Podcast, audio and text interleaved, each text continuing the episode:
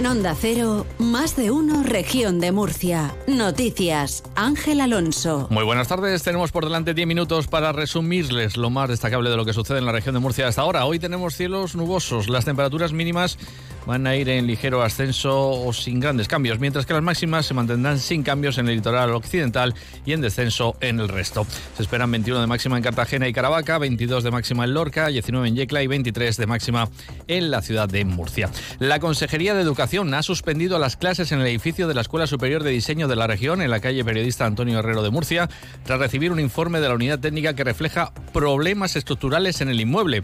Con la suspensión de la actividad, el objetivo es garantizar la seguridad de los alumnos y de la comunidad educativa, han explicado desde la comunidad autónoma. Verónica Martínez. Los 355 alumnos del centro educativo se reubicarán en un nuevo espacio en los próximos días y mientras recibirán las clases online hasta que se disponga de instalaciones adecuadas para albergar estas enseñanzas. El gobierno regional, en coordinación con el equipo directivo del centro, ya trabaja en encontrar un emplazamiento adecuado para lo que está en contacto con la Universidad de Murcia. También contarles que una vivienda de dos plantas deshabitada se ha derrumbado en la calle Cid Campeador de Molina de Segura. Hasta el lugar se han desplazado policía y bomberos. El forjado del edificio habría colapsado.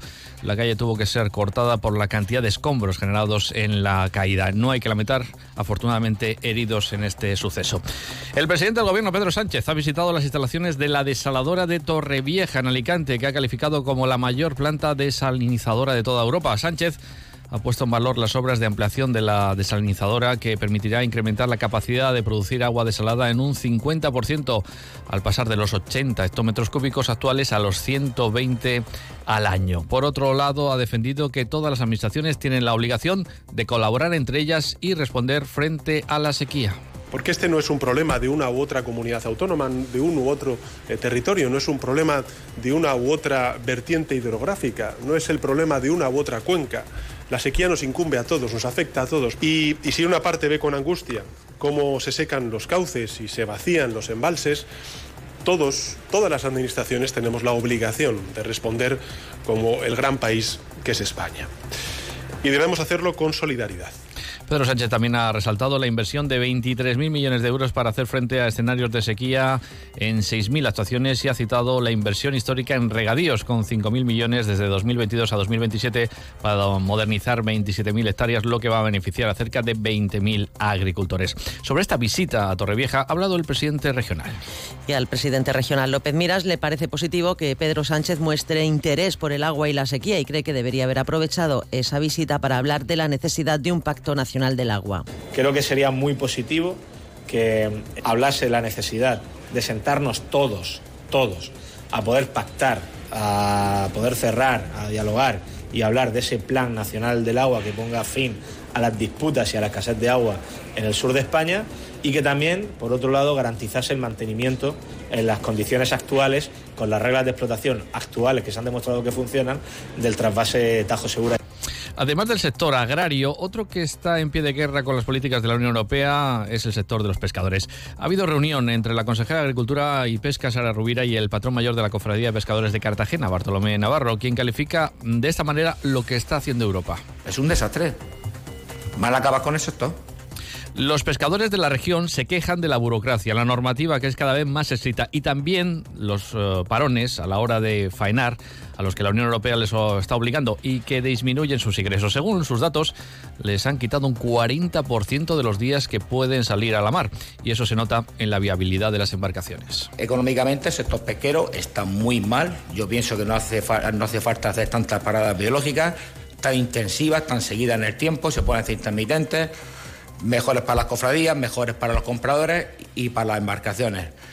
Con todo, el próximo día 19 se reúnen las cofradías de pescadores en la región para decidir si se suman o no a la huelga convocada por los agricultores para ese 21 de febrero. Todo apunta a que ahora sí se van a unir después de que dijeran no al movimiento promovido por el 6F. Ya veremos a ver cómo transcurre la, la reunión, pero yo pienso que lo más seguro que el día 21 se pare todo las lonjas y las embarcaciones. Por su parte, la consejera de Agricultura, Saria Rubira, asegura que las demandas de los pescadores ya fueron trasladadas al Ministerio. Yo ya en diciembre estuve reunida con el ministro en una reunión y le hablé de la problemática que tenían ellos con esta situación y sí, dijo que iba a estudiarlo. Bueno, pues casi tres meses después estamos esperando y es una situación que no tiene tiempo de espera. Rubiera que ha anunciado dos nuevas líneas de ayudas, además del millón y medio que destina el Ejecutivo Regional para que las empresas pesqueras soporten los paros obligados por la Unión Europea a la hora de faenar una dotada de 1,2 millones de euros que están enfocadas a la competitividad del sector pesquero y aquí también entra la acuicultura y luego una segunda línea también de 1,2 millones de euros en la comercialización y la transformación de los productos pesqueros. El 112 cumple 25 años al servicio de todas las personas de la región de Murcia. Hoy, como el primer día, tu protección es nuestra prioridad. Trabajamos para ti. Sin seguridad no existe libertad. Vicepresidencia, Consejería de Interior, Emergencias y Ordenación del Territorio. Gobierno de la región de Murcia. El presidente regional Fernando López Miras que ha visitado el servicio de oncohematología pediátrica del Hospital Virgen de la Risaca. Desde su puesta en marcha en marzo del año pasado, esta unidad está atendiendo a 25 jóvenes de entre 14 y 18 años que actualmente tienen tratamiento activo por cáncer. López Miras ha destacado que se trata de un espacio pionero que está ofreciendo una mejor respuesta tanto a las necesidades de los pacientes adolescentes con cáncer como a las de sus familias. En la actualidad hay 160 jóvenes de entre 14 y 18 años diagnosticados con algún tipo de cáncer en la región.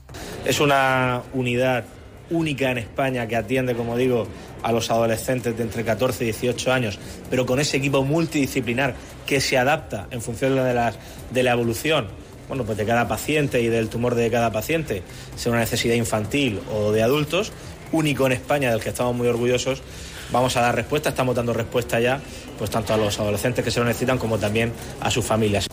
Tenemos una amplia crónica de sucesos. Por un lado, detenido un individuo de 24 años de edad por una presunta agresión sexual a su pareja y además golpear a su abuela. Ha ocurrido en Cartagena. Un familiar del detenido dio la voz de alarma. Los agentes de la policía local encontraron a la víctima refugiada en casa de un vecino en compañía de la abuela del arrestado. La víctima explicó las dos agresiones que habría cometido este sujeto que fue detenido minutos más tarde en el interior de su domicilio. También en Cartagena un hombre falleció ayer por la tarde en la céntrica calle de Santa Florentina al prenderse fuego a lo bonzo. Ocurría ante numerosos testigos que a esa hora transitaban por el lugar. Varias personas lo ayudaron intentando apagar el fuego, pero fue imposible por la virulencia de las llamas. Algunos de los testigos explicaron que podría tratarse de un inmigrante norteafricano y que se roció con un líquido inflamable y se prendió fuego. A la llegada de los servicios sanitarios el hombre aún se encontraba con vida. Intentaron reanimarlo durante más de media hora, pero finalmente falleció. Agentes de la Policía Nacional han detenido a 15 miembros de dos empresas de desocupación como presuntos autores de los delitos de allanamiento de morada, coacciones y robo con fuerza. Ha ocurrido durante el desalojo de un edificio situado en la pedanía murciana de la Alberca, donde participaron los miembros de dos empresas de desocupación, donde al parecer, además de prohibir la entrada a dicho edificio, estarían accediendo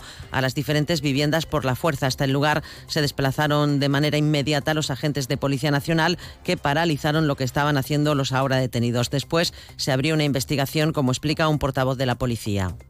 Varias denuncias presentadas en dependencias policiales en los días posteriores poniendo de manifiesto cómo los ahora detenidos habrían accedido por la fuerza en varios de los inmuebles de este edificio, lanzando graves amenazas a los moradores, así como, en uno de los casos, sufrir la sustracción de joyas del interior de uno de los inmuebles donde accedieron por la fuerza, extremo que quedó grabado gracias a una cámara de videovigilancia que se encontraba en el interior de la vivienda. Hoy hay bastante actividad en la Asamblea Regional. Esta tarde estará el presidente de la región de Murcia. Mientras tanto, el consejero de Fomento de Infraestructuras, José Manuel Pancorbo, se reunirá las próximas semanas con el operador de alta velocidad IDIO para intentar aumentar la oferta de servicios en la región. Así lo ha anunciado durante su comparecencia en el pleno de la Asamblea Regional. Ya sabemos que ni la frecuencia ni la duración del trayecto es el deseado. En este sentido, anuncio que las próximas semanas me reuniré con la operadora IRIO para plantearle la posibilidad de que opere también desde la región de Murcia como lo hará a partir de la primavera Wigo. Asimismo, ha destacado que aún está pendiente de terminar la obra de soterramiento en Murcia, en la estación del Carmen, y pagar 85,36 millones de euros, de los cuales 41,6 hay que abonarlos este mismo año. Un consejero que ha avanzado que desde Fomento se va a trabajar en ampliar la red del tranvía más allá del centro de la ciudad de Murcia. No hay tiempo para más, más información a las 7 y 20 con Verónica Martínez. Que pasen buena tarde.